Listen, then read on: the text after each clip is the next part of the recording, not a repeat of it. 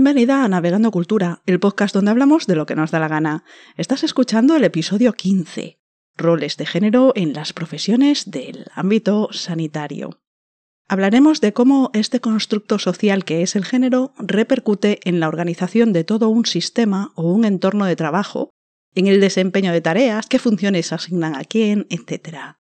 El género es algo que está muy presente en todos los ámbitos y en todas las personas. Hoy, como decía, vamos a verlo en el ámbito sanitario. Para esto, he invitado a una médica, Clara, y a una enfermera, Sonia. Sonia colaboró en el episodio 1 de Navegando Cultura, donde hablábamos sobre mujeres de STEM.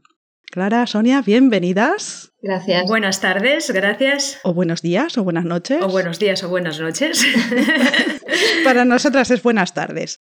Gracias por vuestra colaboración, ya antes que nada, mm, muchas gracias.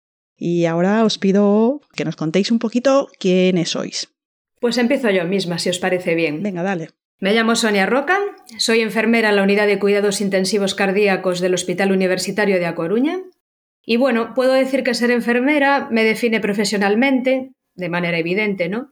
Pero también me define como persona, ya que es una característica inherente a mí, ha ido de alguna manera configurando mi carácter y mi modo de ser y de proceder.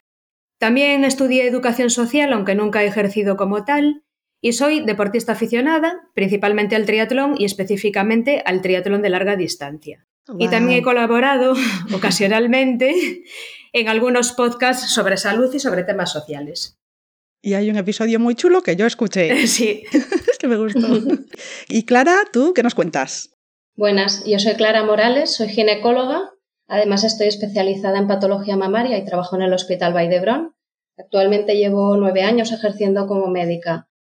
Y a mí mi profesión pues también es una faceta muy importante de mi vida, pero creo que se puede y se debe evitar serlo 24/7, que es algo muy, muy habitual en el mundo médico. Y aparte de esto, pues eh, soy una cinéfila empedernida, corro, me gusta hacer deporte, aunque no tanto como Sonia. Y bueno, sí que también me gusta mucho la divulgación. Hace unos años hice un blog muy pequeñito, que bueno, tuvo su trayectoria, pero ahí quedó. Mm. Y en el mundo del podcast, la verdad es que soy una absoluta novata, así que espero salir airosa al menos gracias a vosotras de la experiencia. Seguro que vas a salir airosa y no va a ser gracias a nosotras, va a ser porque vas a hacerlo bien. Yo lo sé porque hemos probado. bueno, tenemos entonces una enfermera y deportista y, una médica aficionada al cine. Y he dicho médica con A. Médica, médica. Y me pregunto yo, Sonia, si fuera Sonio, ¿serías enfermero o enfermera? Uy, rotundamente seguiría siendo enfermera con A, aunque fuese Sonio. A ver, yo esto lo digo como Sonia, siempre he sido Sonia. La verdad es que en mi entorno laboral hay quien se refiere al colectivo como enfermeras y hay quien no. Siempre está la típica que aunque seamos 10 mujeres enfermeras y un hombre, se refiere al colectivo como enfermeros. La verdad es que yo me refiero como enfermera, siempre lo he hecho así y nunca he escuchado ninguna queja, o al menos ninguna queja manifiesta. Es curioso porque recientemente recordé una anécdota que ocurrió en el acto de graduación eh, cuando me diplomé. Esto fue en el año Uy, no sé si decirlo, ¿eh? en el año 90. lo digo, lo digo, en el año 97. Ay, sí, yo estaba ahí. Íbamos en dinosaurios, ¿te acuerdas? Sí, íbamos en dinosaurios, frenábamos con los pies. Bueno, aquello era. Sí, sí, una aventura. Bueno, otros tiempos. Pues el acto lo presentó un chico al que elegimos todas, la verdad es que por unanimidad, porque era muy simpático, con mucha facilidad de palabra. Y cuando terminó el discurso, que fue muy emotivo, como suele ser este tipo de discursos, gritó, por fin somos enfermeras. Y claro, la gente se echó a reír. Quiero pensar que hoy en día mm, no nos reiríamos tanto. No, seguramente no. seguramente no. Era un momento muy diferente en ese sentido. Eso era un chiste. Sí, era un chiste, era un chiste. Para nada. Clara, tú como médica, ¿qué, ¿qué, pasa con esa A ahí? ¿Qué pasa? Ay, ¿qué pasa? Bueno, para mí es muy interesante reflexionar sobre cómo ha ido cambiando mi relación con la palabra médico-médica a lo largo de lo que ha sido mi, mi, vida como estudiante y como profesional, ¿no? Porque refleja un poco también cómo el feminismo pues, ha cambiado mi línea de pensamiento en estos años, ¿no? Yo cuando empecé la carrera, la verdad es que no me sentía nada cómoda ni nada identificada con la palabra médica, porque era una palabra que solo se la había escuchado usar a mis padres o a mis abuelos hablando de la médica de cabecera de mi pueblo, ¿no? Entonces lo tenía como una palabra desfasada, rara, porque es que no se la había escuchado a nadie más, ¿no? Seis años de carrera, cuatro años de especialidad en mi entorno laboral y estudiantil jamás he escuchado a nadie decir médica para designar a, una profesional, ¿no? Entonces, como adjetivo sí. Como adjetivo sí. O sea, la palabra en nuestro idioma es aceptable, se puede usar, no es que sea sí, una sí, está recogida por la RAE, quiere decir que ya nos ponemos exquisitos, está recogida por la RAE, ¿no? Entonces, claro, si tú nunca lo has visto utilizar en tu entorno profesional, pues lo lógico es que yo me designara pues como, no, soy médico o soy la doctora porque es lo que todo el mundo usaba a mi alrededor. De aquí partimos, ¿no? Y con el tiempo esto, pues afortunadamente ha cambiado. Con el tiempo, sobre todo cuando empiezas a trabajar, ¿no? Y a chocar un poco con todos esos obstáculos así de cristal, dicen, que son grandes o pequeños, ¿no? Que te cuenta todo el mundo, pero que tú no los ves hasta que te das de morros con ellos. Pues yo he sentido la necesidad de reivindicar que soy, soy médica con A, con A mayúscula, y porque la medicina es que ha cambiado mucho en los últimos años. Tenemos que dejar de, vincularla a un señor, a, lo masculino. Y es muy y es muy incongruente, ¿no? Que realmente pues yo me designe como un médico con O y luego me ofenda porque las pacientes piensan pues que por defecto las va a atender un hombre. Hmm. Cosa que a mí me pasa con frecuencia, ¿no? Porque yo estoy en una unidad quirúrgica, entonces las mujeres cuando vienen vienen a ver al cirujano. Hmm, y en las citaciones encima no pone doctora, pone C. Morales, con lo cual muchas veces entran y todo el mundo ha presupuesto que es que yo me llamo Carlos. Pues no, no me llamo Carlos, me llamo Carlos. Esto es así. Entonces, bueno, pues médica y, muy convencida de ello, la verdad. Aunque somos pocas. Ole por ti y por eso, porque somos pocas aún. ¿Esto es una reivindicación? Sí. Tú estás pidiendo la visibilidad que te mereces. Bueno, y es que ya no es que yo tenga que ir a pedir nada, es que somos la mitad de la población que ejerce actualmente. Entonces, bueno, pues no sé, no tendría que ser tan raro ser la médica. ¿A números deberíamos ir en algún momento?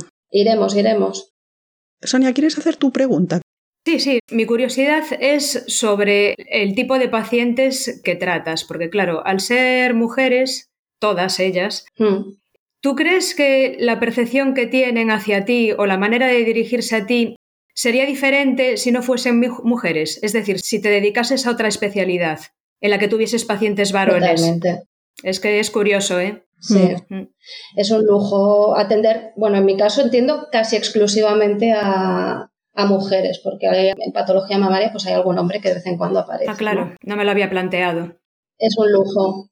Ni yo ni mis compañeras ginecólogas nos hemos encontrado prácticamente nunca nadie que nos pida que las atienda un hombre, ¿no? A diferencia de otras compañeras de otras especialidades, sobre todo las quirúrgicas, donde prácticamente todas te podrían explicar que en un momento dado ha habido un señor en urgencias o en cualquier sitio que les ha pedido que las, que las atienda un hombre, que no se fiaban de ellas. Eso ocurre hoy.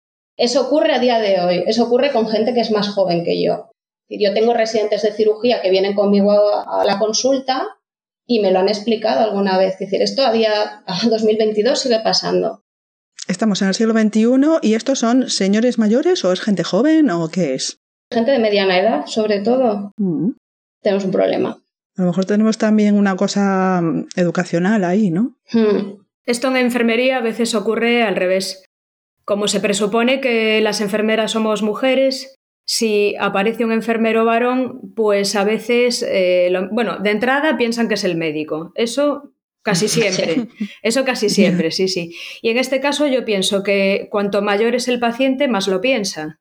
Vincula el género mm. al, al, cuidado. eso es.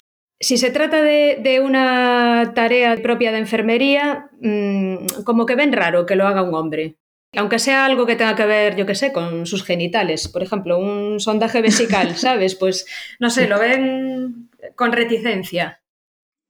No es justificable, ¿no? A día de hoy, pero eh, se puede entender que una persona mayor que creció en un ambiente donde las mujeres eran las que atendían estos cuidados, ¿no? el tocar el cuerpo ajeno tiene ahí un, una cosa morbosa, mm. algo que hay gente que le da repelús o que... Es que son tareas de mujeres, son tareas de mujeres y son las que no nos gustan casualmente o no tan casualmente. Entonces, eh, un señor que en su casa no tiene que fregar un plato, tiene sentido que me tenga que atender un varón para ciertas cosas, pero que para otras me tenga que atender una mujer. Cuando ya tienes una edad. Sí. Bueno, dos, dos o tres. pero, gente más joven, gente más joven, em, pues están mamando otra cosa diferente, ¿no? Entonces. No tendría por qué pasar. Pero pasa. Pasa. Sí. Aunque seamos capaces de decir como colectivo que ¿por qué no va un hombre a fregar los platos? Los hombres pueden fregar los platos. No, no estamos ahí todavía. Hay que señalarlo. Sí, hay que señalarlo. ¿Y, y por qué? Pues, pues a ver, es una cosa educacional, desde luego. Se ha avanzado, pero todavía queda mucho camino por recorrer. No solo es que el hombre pueda fregar los platos, es que cuando vemos un hombre que friga los platos, hasta lo elogiamos, o hay quien lo elogia. Sí, sí, sí, sí. sí. Entonces, claro. y está ayudando, no, no está haciendo una tarea que él ha comido en ese plato, la ha manchado igual que la ha manchado la mujer que esté no, por No, está ayudando. es un asistente ahí, pero no le digas que es asistente, es cabeza de familia, él dirige la casa, pero. Eso no. es, en el cuidado de los hijos, pues ocurre lo mismo. Qué buen padre es que los lleva al parque. A ver, perdona. Hmm. Sí, que se comporte como un, un, un progenitor. Claro, estas cosas a día de hoy se escuchan todavía. Sí, sí. Y no debería de ser así. Yo, eh, volviendo al ambiente sanitario, porque nos, está, nos, estamos yendo ya a la generalidad, y a lo mejor deberíamos ir en algún otro episodio, ¿no? Hacerlo más general. ¿Por qué pasa esto en el ambiente sanitario? ¿Por qué están ahí esas diferencias tan marcadas? ¿Por qué la mujer es la enfermera y el hombre es el médico? A ver, en el caso de la enfermería, eh, yo creo que en gran parte es por un tema histórico, ¿no? Históricamente las mujeres las enfermeras, perdón, bueno, ambas cosas. Las enfermeras siempre han sido mujeres y las mujeres han sido enfermeras. Porque más que una profesión o una disciplina, era una cualidad asociada al hecho de ser mujer, a su capacidad reproductiva y a los roles que desempeñaban las mujeres en la familia y en la sociedad. Ser enfermeras era, pues eso, una característica inherente a su género. Luego apareció Flores Nightingale, que fue una, una, enfermera famosa victoriana, que era de clase acomodada, a diferencia de la mayoría de las enfermeras de la época, que eran más bien pobres, que hizo mucho por la profesión desarrollando una metodología propia. Esto hizo que la enfermería ya no fuese un conjunto de labores o de tareas que se desempeñaban, pero sin, sin nada estructurado uh -huh. o formal, digamos, ¿no? sino que ya era una disciplina. Pero a pesar de que ella en muchos aspectos fue avanzada en su época, todavía consideraba la enfermería como una cosa de mujeres. Consideraba que las mujeres tenían unas cualidades que las hacía idóneas o, aptea, o aptas para ser enfermeras. De hecho, ella fue docente y dirigía sus enseñanzas a las mujeres, excluía a los varones de, de su alumnado. Y esto que suena como muy antiguo, pues la verdad es que no es tan antiguo, porque Hace tan solo unas décadas la formación en enfermería era diferenciada para hombres y para mujeres. Había practicantes varones, enfermeras mujeres y, por supuesto, enfermeras matronas. sí, sí, sí, esto era así y ya digo, no hace tanto. Y aún encima las mujeres, las que estaban estudiando enfermería, tenían que residir en la escuela de enfermería. Claro, no tienes más vida que eso. No tienes Exacto. más vida, claro. Eran como una especie de, no sé, de ángeles caídos que tenían una vocación tremenda y que eran puras y, y castas y que se dedicaban en ese momento al 100% a ejercer su profesión. Y ya está. Es que estás poniéndoles eh, todas esas características de la buena mujer. Claro, ¿no? justo. Exacto. Sí, sí. Son la buena mujer ya en el colmo, son las óptimas, son las más aptas para esto porque son la supermujer. Sí, sí. Eso por un lado, claro, porque luego está la otra versión, la versión de enfermera sexy, eh, guarri oh, sí, sí, sí. guarrilla, etcétera, etcétera. ¿Te resultan burradas? La verdad es que no, directamente no. Pero bueno, también es cierto que yo trabajo en una unidad de críticos y la mayoría de los pacientes no están para soltar burradas. No, no. Pobres. Pero bueno, Sí me han escrito alguna notita cuando trabajaba en otros Ay, sectores. Sí, sí, pero nunca fue en plan guarrillo ni nada. Era más bien en plan ligoteo, ¿sabes? que tiene gracia, ¿eh? Pero bueno. bueno. Bueno, es el fetiche. El Sí. fetiche está ahí. ¿no? Sí, puede ser, sí, sí, claro. Mm. Mm. Y Clara, ¿qué pasa en medicina? Porque aquí tenemos a las mujeres cuidando. ¿Los médicos no cuidan a la gente o cómo va? Ahí, ahí estamos, ¿no? Esta dicotomía que se explica médico-enfermera, que es la clásica, ¿no? Pues la medicina es la ciencia intelectual y la enfermería es una rama auxiliar de la misma y que los médicos ordenaban y las enfermeras cumplían las órdenes de los médicos. con lo cual todos sabemos a quién le toca cada parte del pastel, ¿no? Mm. Pues eh, estaba ahí y sería muy hipócrita decir que esto ha desaparecido, ese polvo rancio, pues aún lo tenemos un poco esparcido en el colectivo sanitario, sobre todo los médicos. Mm, entonan, bueno, ellos no entonan el mea culpa, yo lo entono un poco, ah. y en la población general, ¿no?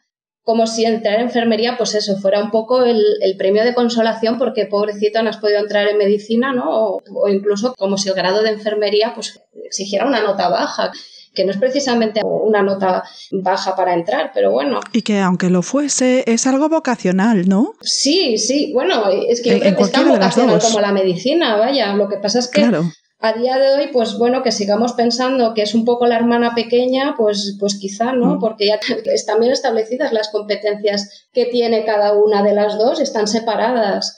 Lo que pasa es que, bueno, igualmente ahora que tenemos cada uno nuestras competencias y nuestras jerarquías propias y nuestras estructuras y que hay mujeres en los dos lados, pues te sigues dando cuenta un poco, ¿no? De que ya no es el médico enfermera, sino que ahora estamos todas las mujeres dedicándonos un poco a la asistencia básica del paciente, ¿no? Mientras que los hombres pues siguen en los puestos, en los cargos de poder.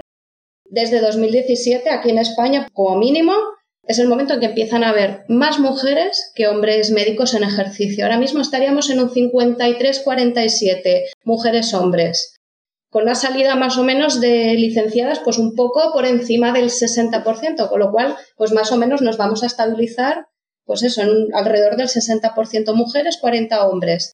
Pero es que cuando miras los datos de quién manda, te encuentras que no, no refleja para nada, ¿no? Pues vas a los profesores de universidad, pues los profesores titulares, un 13% de mujeres.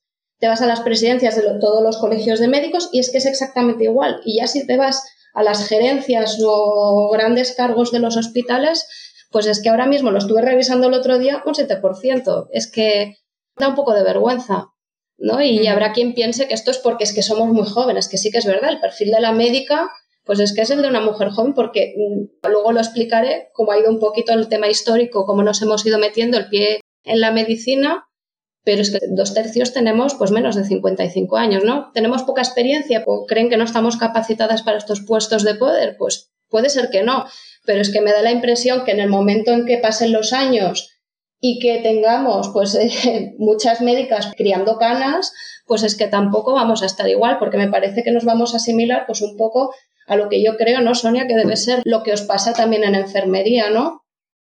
Claro, es que en enfermería ocurre eh, al revés. En cuanto al colectivo asistencial, digamos, ¿no? Somos mujeres un 84%, según datos de 2017, y un 16% enfermeras varones. Pero en los puestos de, de, poder, de gestión, etcétera, etcétera, y en investigación también, ganan los hombres por goleada.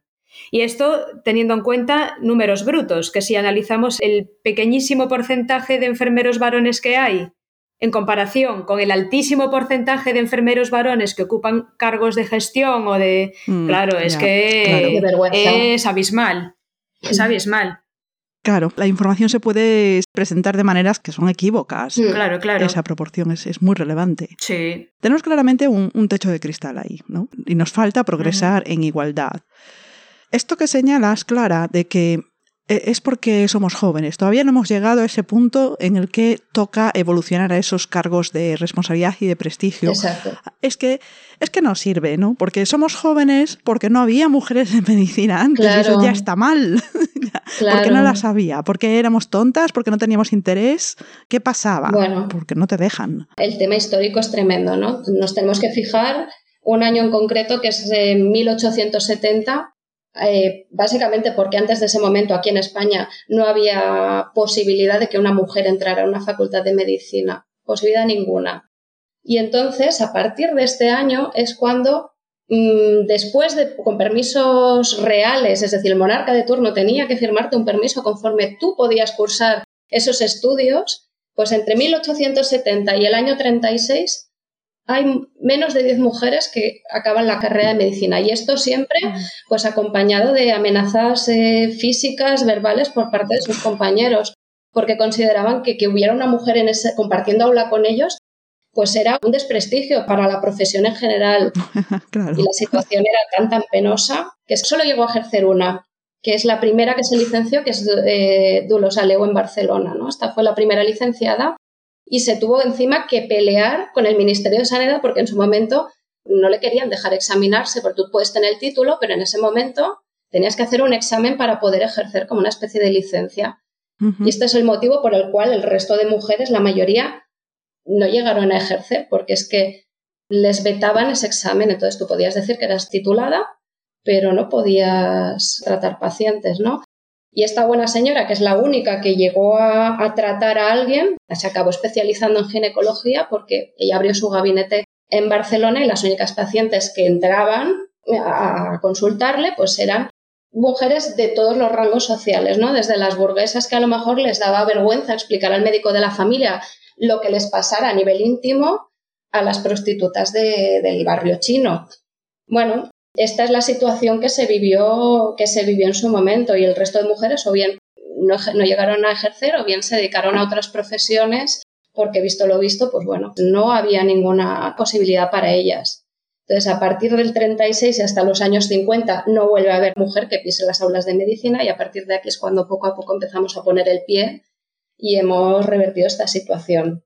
Menos mal. Sí, menos mal, ¿no? Y esto es un poco extensible a, a, la mayoría de países. Lo único que sí que me gustaría remarcar, porque es un caso como muy curioso, es el de Gran Bretaña, porque allí sí que por la misma época sí que les dejaban estudiar y les daban títulos y con estos títulos podían ejercer. Entonces llegó un momento que el gobierno pensó, tenía un número que era pues moderado de mujeres médicos, moderado, estoy hablando a lo mejor unas mil a final de siglo, ¿no? Y era como, ¿y ahora qué hacemos con estas mujeres? Mm. Pues para eso sí, sí, crearon unos hospitales que se llaman los eh, Run Women Hospitals, administrados por mujeres pero en los cuales solamente entraban pacientes eh, mujeres, porque obviamente ni se nos ocurriera pensar que una mujer estaba capacitada para tratar a un hombre, ¿no? Esto sí, es continuar con la segregación al final, o sea, es que no. Claro, claro. Era un pasito, pero fue un pasito que realmente, eh, bueno, se acabó llevando por delante, como pasa con casi todas las cosas, la Primera Guerra Mundial, ¿no? Porque se dieron cuenta que todo el mundo estaba en el frente y quien estaba ahí que, quedaban los hospitales y en los hospitales donde se podían atender civiles eran estos hospitales, entonces los tuvieron que abrir a todo el público. Pero hasta entonces, bueno, pues esto, mujeres junticas. Sí, que no, que no molesten, las mujeres ahí en un rincón, no es la tabarra. Mujeres ocupándose de cosas de mujeres y ya que estamos de cosas de niños, ¿no? Porque eso siempre le viene ligado. Bueno, claro, eso entra dentro del mismo paquete. Exacto. Eh, vuelves a la cuidadora, ¿no? Estamos ahora con la enfermera. Exactamente. Sí, sí. Exacto, sí. Entonces es esto un poco, ¿no? Las primeras mujeres que, que accedían, pues eh, se resignaban y acababan dedicándose exclusivamente a ginecología de pediatría, pero es que a día de hoy no sigue pasando, ¿no? más de las, el 95% de las plazas que se sacan cada año, que se ofertan de ginecología y de pediatría, pues es que las siguen ocupando mujeres es, es, un terreno que los hombres pues como que no, no tienen ninguna intención de entrar en él, ¿no? En cambio, te vas a otras especialidades como la traumatología o la neurocirugía o la cirugía plástica y ves que las proporciones, pues hombre, pues hay muchos más varones que mujeres. ¿Por qué esas especialidades son preferentes para el varón? ¿Qué hay detrás de eso? Bueno, hay cosas para el varón y hay cosas para la mujer, porque aquí eh, todo, está, todo está segregado, ¿no? Sí, no, no, hay una tendencia ¿eh? que durante toda la carrera la verdad es que todo el mundo te pregunta, ¿no? Pasas con cualquier médico, consulta, todo el mundo te pregunta qué quieres ser, qué quieres ser cuando seas mayor. Y siempre cuando eres una mujer hay una tendencia a que te sugieran que cojas algo que se pueda conciliar de una manera fácil. Ya quieras tener hijos, no los quieras tener, pero ellos ya te van diciendo. Los varones no tienen hijos nunca. Claro. son cosas de mujeres. Exacto. Entonces, si tú escoges algo que está visto como muy masculinizado, sobre todo muchas especialidades quirúrgicas, pues lo ven como algo que es poco delicado, que requiere mucha fuerza, mucho aguante, las que son residencias muy duras, que lo vas a pasar muy mal, y tú mejor esto no. Mm. Y esto mm, nos lo han dicho prácticamente a todas. Por parte de ellos, también hay una cosa que pesa mucho, que es el prestigio social, ¿no? Eh, hay especialidades de primera y especialidades de segunda, y esto, quien diga que no, es que miente, y a los hombres les tira mucho eh, el ego. Había pasado como ginecóloga.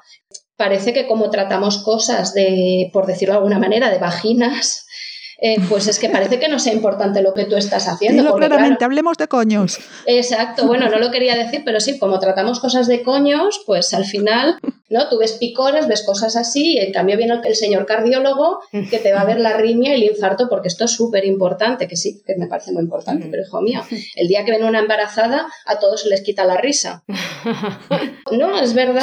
Y luego tienes especialidades, por ejemplo, como la medicina de familia, pues que también todo el mundo la considera una especialidad de segunda. Es decir, el mejor ejemplo es que el día de la elección del MIR, antes la hacíamos presencial, ahora con el COVID, cada uno en su casa y como puede, cuando alguien que tenía una, un puesto destacado, que podía hacer lo que quiera y escogía familia o escogía alguna especialidad de laboratorio, algo que no quería nadie, es que la gente aplaude.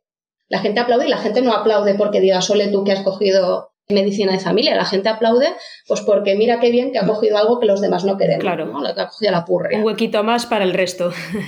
Para mí. Claro. Para mi plaza de cardiología, que voy a estar muy contento eh, y muy feliz. Sí.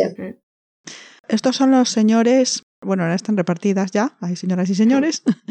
Esta es la gente que se hace cargo de nuestros problemillas ¿eh? y de nuestras enfermedades. A esta gente les vamos a decir, uy, es que tengo tanto estrés en el trabajo y van a tomar decisiones sobre nuestra salud. Son estas personas que compiten por sus especialidades y que toman este tipo de, decisiones. Pero es que es así, ¿eh? es así. Sí.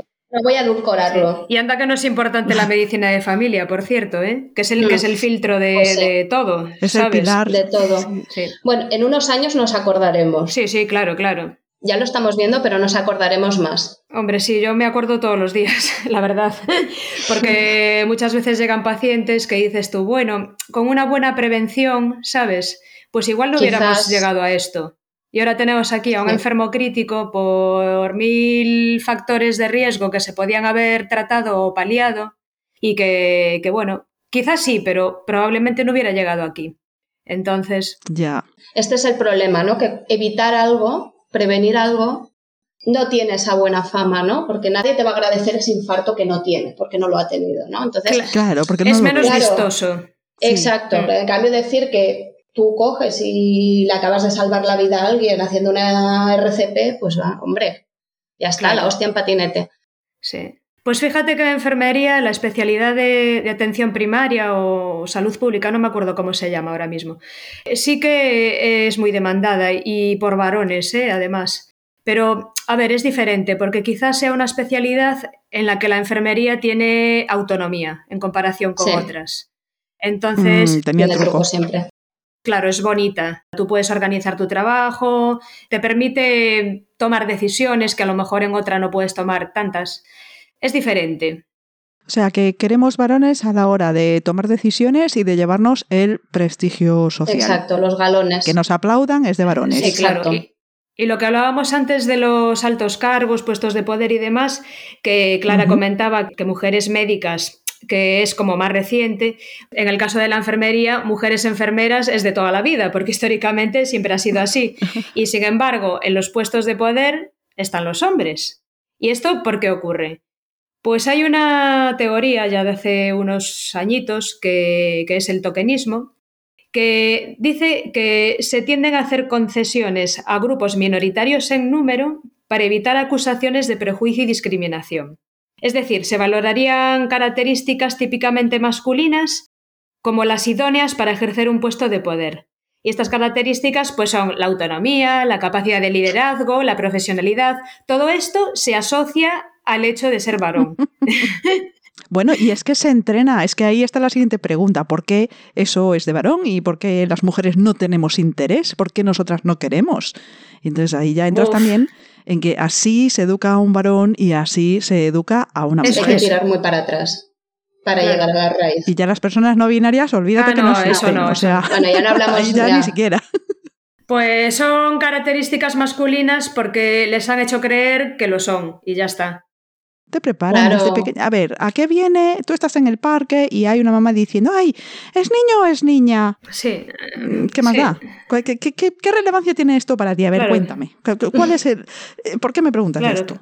Pregúntame si, es una persona sana o no, ¿no? Yo qué sé. Es así. Sí, Pero es muy relevante. Para nosotras como sociedad, asignar ese género es súper importante porque vamos a asignar los roles también. Vamos a decidir cómo nuestras hijas y nuestros hijos, nuestros hijos tienen que crecer. Si van a jugar con muñecas o con coches, si van a poder andar corriendo y todo esto o no, si tienen permiso para llorar cuando les haga falta o si eso no se hace que es de niñas o Exacto. Que, es terrible que esto siga ahí, ¿no? Debería ser algo súper anticuado. no, es verdad. Además es que las niñas y los niños pequeños es que les da igual jugar con niñas, con niños. Claro. No les importa. Lo, lo último que les importa es si es un niño o una niña. Le da exactamente igual. Es así. Hemos hablado de cómo la historia nos conduce a este momento. Y bueno, también hemos hablado de que esto está en todas partes, no solo en el ámbito sanitario, lo que os planteo ahora es qué podemos esperar, qué nos depara el futuro, qué se viene encima. Mm, el futuro es incierto. ya está, con esto cerramos el programa. No, a ver, yo pienso que se irá avanzando poquito a poco. Lo que pasa es, claro, no al ritmo que quisiéramos, probablemente. ¿Y qué podemos hacer? Pues mira, yo creo que para empezar, aportar cada una su pequeño granito de arena, como por ejemplo participar en espacios como este. Gracias. Claro. Esto estaba medio preparado, ¿eh? vamos a confesar. Pero fue espontáneo en su día. Sí, a ver, es que lo, creo realmente. Yo también. Hay que empezar por ahí. Y después, desde organizaciones como colegios profesionales, sindicatos, etcétera, etcétera, que tienen cierto poder y que pueden tratar directamente con medios de comunicación y demás, pues hacer campañas de sensibilización en cuestión de género, por ejemplo, para evitar mm, la discriminación, para mm. fomentar la igualdad de oportunidades para acceder a según qué cargos, para evitar prejuicios por parte de los pacientes o por familiares de pacientes o por la sociedad en general con respecto al personal sanitario. ¿Y qué me dices de usar el femenino genérico conscientemente? Eh, pues sí, sí, sí. Es que hemos dicho mil veces los pacientes, nosotros, todo esto, ¿no? Sí. Y, bueno, pues ahí tienes una seña pues más. Claro, claro, está claro, es educacional, ¿eh? Mm. Todo esto es educacional. Sí. Si yo entrara en una sala con mis compañeros, que la mayoría son mujeres, y hablara con el femenino, no sé qué puede llegar a pasar. Quiero decir, vosotros, ¿no? Hablábamos de lo de las, por fin somos enfermeras y que todo el mundo mm. se había reído, pero es que yo creo que esa reacción del 96 sería la misma o a lo mejor sería peor si yo lo hiciera, porque, bueno, el sector médico, la feminización aún, aún queda un poquito, pero queda un poquito, y esto lo digo con optimismo, que el problema que tenemos es de la parte de arriba, de esos señores que ya son mayores, catedráticos y toda esta mm. gente, que no está viviendo. Bueno, es que esta gente no está viviendo nada bien. La feminización, ¿no? Y esto sí que era una cosa que aquí solo quería haceros un, un punto porque es que realmente es, es interesante, ¿no? No, lo, no, lo, dicen muchas veces, todos son comentarios velados, cuando, ¿cuántas mujeres? Madre mía, parece que se vayan a acabar los hombres en medicina, somos el 52, pero ya les preocupa, no, somos el 52, pero es que ya les preocupa. Sí, sí. Y dirás, bueno, pero esto es una percepción, esto no existe, ¿no? Mentira. Lo puede buscar cualquiera en Internet. Hay unos artículos estupendos de opinión que hace el British Medical Journal tengo el enlace, lo, lo puedo compartir por aquí. Sí, sí, sí, para ponerlo en la web también. Y es que un catedrático de Edimburgo que hablaba sin pudor, ¿hay demasiadas mujeres en medicina? Sí, y además un sí con unas letras bien grandes, bien rojas, bien preciosas, ¿no? Y, enumera todos los problemas que está trayendo esa feminización. Este artículo es de 2008 y os digo, Reino Unido, para poner un poco en el foco, está ahora mismo con un proceso igual que el nuestro de feminización, cincuenta y tantos también, estamos exactamente igual ahora mismo. Estoy curiosísima sobre qué problemas trae esa feminización. Es horrible, es apocalíptico. Entonces, ya, ya me imagino. Las bajas de maternidad, las reducciones de jornada, que es que, claro, nos cogemos las mujeres, porque el problema es nuestro. El problema no es que haya señores que no quieran compartir esto.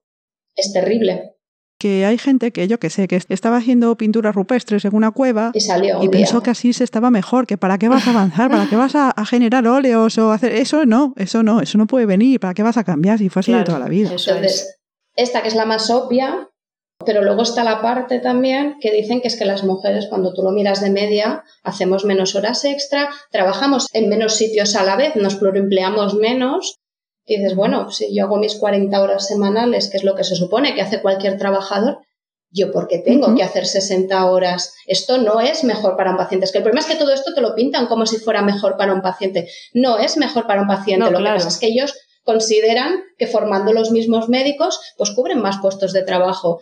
Y es que esto es un error, pero no es un error, no es un problema ni un error de las mujeres. Hay más riesgos así. Hombre, claro, es que la calidad de los cuidados o de la atención médica empeora. empeora. Y tu propia salud. Y tu propia salud. Y luego tengo otra cosa que ya esto es para dejarnos a, todo a todas muertas, que es el tema de que las mujeres encima primero, que dedicamos más tiempo por consulta por paciente, es decir, que no te asignas a los 5 o 10 minutos que, Ah, de ahí el que, te, que, te, habrían dado, sino que tiendes a hablar más con el paciente. ¿Qué problema? tiendes a escuchar más, con lo cual los pacientes que van detrás se van a esperar más tiempo y que encima somos tan médicas que diríamos antes a urgencias a los especialistas. Bueno. Ah, es por miedo, eso es por miedo, ¿no? Sí, claro, claro. Es que ahora lo llaman ah, claro. Hmm. Esas cosas explican otras cosas. Mira, mi médica siempre, siempre lleva un retraso tremendísimo. Los demás, que son varones, pues bueno, van más o menos en hora o a veces hay algún retraso puntualmente, pero muy pequeñito. Pero mi médica tiene a sus fieles pacientes, seguidores, que no quieren otro médico ni otra médica. Y si tienen que no esperar... se moverán del cupo. Claro que no. Si tienen que esperar tres horas, pues esperamos tres horas, porque nos atienden en condiciones. Lo que tendría era que haber más médicos y médicas que dedicasen el tiempo necesario. Sí. Y condiciones mejores para todos, sí. Claro, y que los cupos fuesen más equitativos Exacto. Sí. ¿Os dais cuenta de que estábamos hablando de qué nos depara el futuro, no? Sí. sí. ¿Qué ha pasado? Lo bueno es que esta gente se va a jubilar. Entonces yo tengo fe en que esta gente dentro de poco, al menos la parte más rancia nos la vamos a quitar de encima, ¿no? ¿Tú confías en que habrá un cambio? Yo confío en que esta gente acabará desapareciendo y que, bueno, pues la resistencia al cambio es la que es, pero cuando te quitas de encima todo este lastre de personas que esto toda la vida ha sido así y ahora vienen estas a cambiárnoslo, pues yo creo que mejorará. Y además es que cuando ves a, las, a los residentes más jóvenes o los estudiantes que los tienes en la consulta contigo, te das cuenta, no confío tanto en ellos, ¿eh? pero sí en ellas, bueno, que es gente que tiene otra mentalidad, que les han enseñado desde el colegio lo que era el tema del consentimiento, lo que es un poco el respeto mm. por la persona que tienes delante, que no es un mueble, no es un trapo, no te está haciendo un favor por venir a verte. Y es que es así. Y además que, se, que, se, bueno, que son capaces de, de entender que porque alguien esté por encima tuyo en una jerarquía, hay cosas que no tienes ni puedes consentir, ¿no?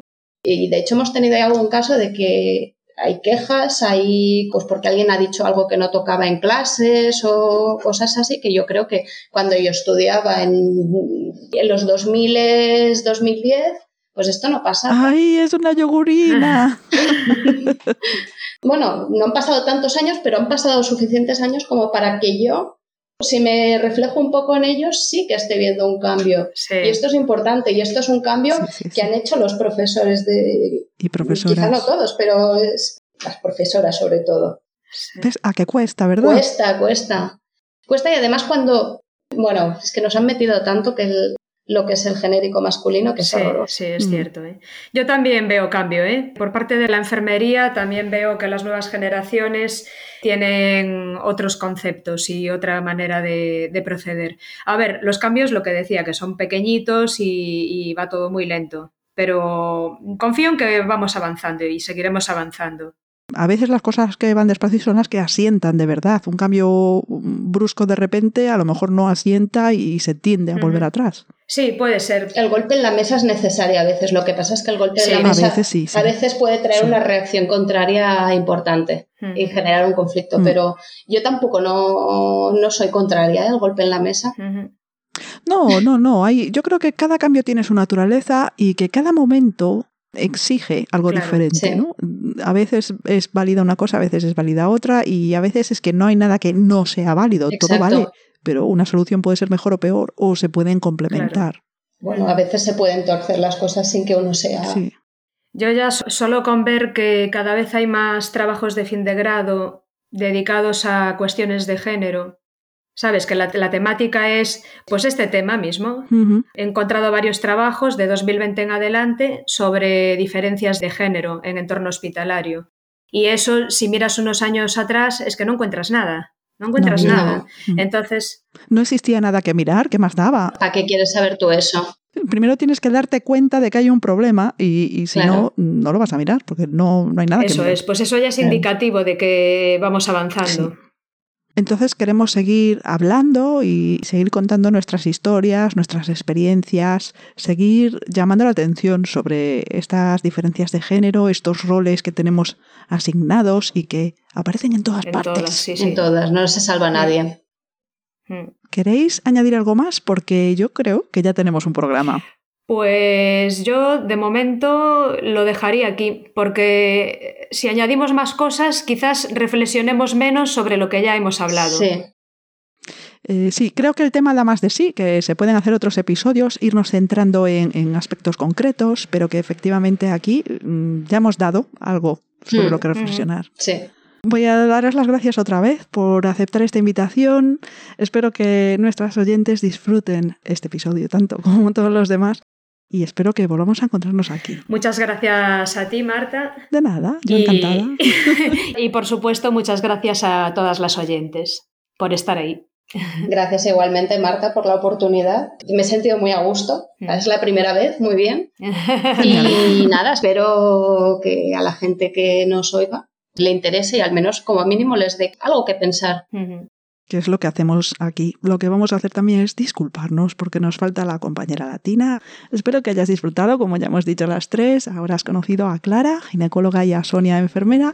Y nos vamos. Las mujeres valientes volarán. Hasta el próximo episodio. Recuerda dejarnos tus comentarios y tus me gusta en las redes y en tu plataforma de podcasts si te gusta este proyecto, suscríbete. Recibirás una notificación cada vez que salga un nuevo episodio. La suscripción es gratuita y nos ayuda a llegar más gente. Tu opinión también importa. Háblanos de lo que te dé la gana en el grupo de Telegram t.me barra navegando cultura. Si no puedes teclear, envíanos un audio por WhatsApp o por Telegram a apunta más 44, prefijo de Reino Unido, 7437-420-979. Hasta pronto y ya sabes, comparte lo que sabes, abraza sentimientos y habla de lo que te dé la gana. Lo suyo es mantener a flote y navegar.